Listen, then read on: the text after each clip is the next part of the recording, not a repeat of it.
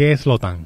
Es una alianza que se forma entre países con tal de detener la expansión socialista que tenía el Partido Comunista en Rusia. Rusia, al ver esto, lo considera como una amenaza, ya que es una oposición directa a todo lo que representa a la Unión Soviética. La OTAN se crea en 1949, como mencioné en el video anterior, la que es compuesta por Estados Unidos y otros países europeos, incluyendo Canadá. Al principio, cuando ésta se forma, son Estados Unidos y 11 países más. Con el pasar del tiempo, muchos otros países también quieren unirse, otros países, pues Estados Unidos quiere que se unan, y uno de ellos es Turquía, que se une en 1952. El problema que está ocurriendo con Turquía en ese momento es bien parecido al que está ocurriendo ahora con Ucrania. Estados Unidos ya tenía unos intereses económicos con Turquía y por esa razón lo deja entrar a la OTAN. Además de eso, en aquel momento Turquía, al igual que Ucrania lo es hoy en día, era un lugar muy importante geográficamente ubicado. Era un puente de intercambio en cuestión de exportación e importación. Y al igual que Ucrania hoy en día, Turquía está en colindancia con Rusia. Uno de los beneficios de estar en la OTAN es el movimiento militar. Una vez Turquía forma parte de la OTAN, Estados Unidos comienza a moverse militarmente en Turquía, colocando tropas, bases militares y misiles. Rusia en ese momento ya se encuentra entre la espada y la pared y comienza a hacer sus propios movimientos. Rusia observa como en Cuba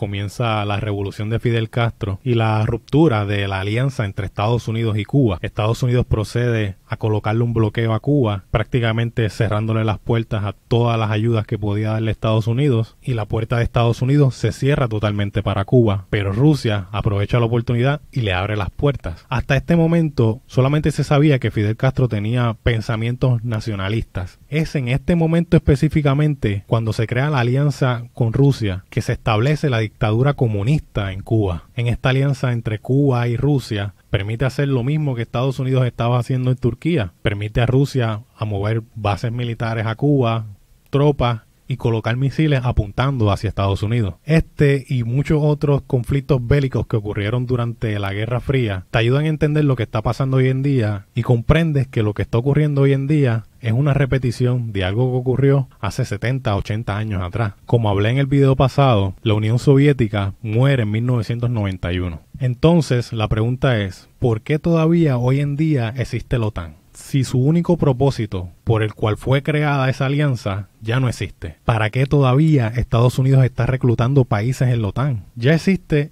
el Consejo de Seguridad Nacional. Ya existe la ONU, que es donde todos los países que tienen bombas nucleares están. La respuesta es bastante sencilla. La OTAN hoy en día no tiene razón de ser no tiene por qué existir. La OTAN es un movimiento militar americano donde permite que se coloque bases militares en lugares geográficamente importantes donde Estados Unidos puede tomar el control y mantener a las otras potencias en jaque como lo es Rusia. Hoy en día prácticamente el último puente que le queda a Rusia con Europa y el resto del mundo es Ucrania. So, cuando Rusia escucha que Estados Unidos está tratando de meter Ucrania también a la OTAN, Rusia rápido actúa y no permite que esto pase. Ellos ya vieron la historia, ellos ya saben lo que la OTAN está buscando. En realidad podemos culpar a Rusia sobre las acciones que está tomando o podemos pintarlo como que es el único malo en esta historia que está haciendo daño a otros cuando nuevamente en la historia se coloca a Rusia entre la espada y la pared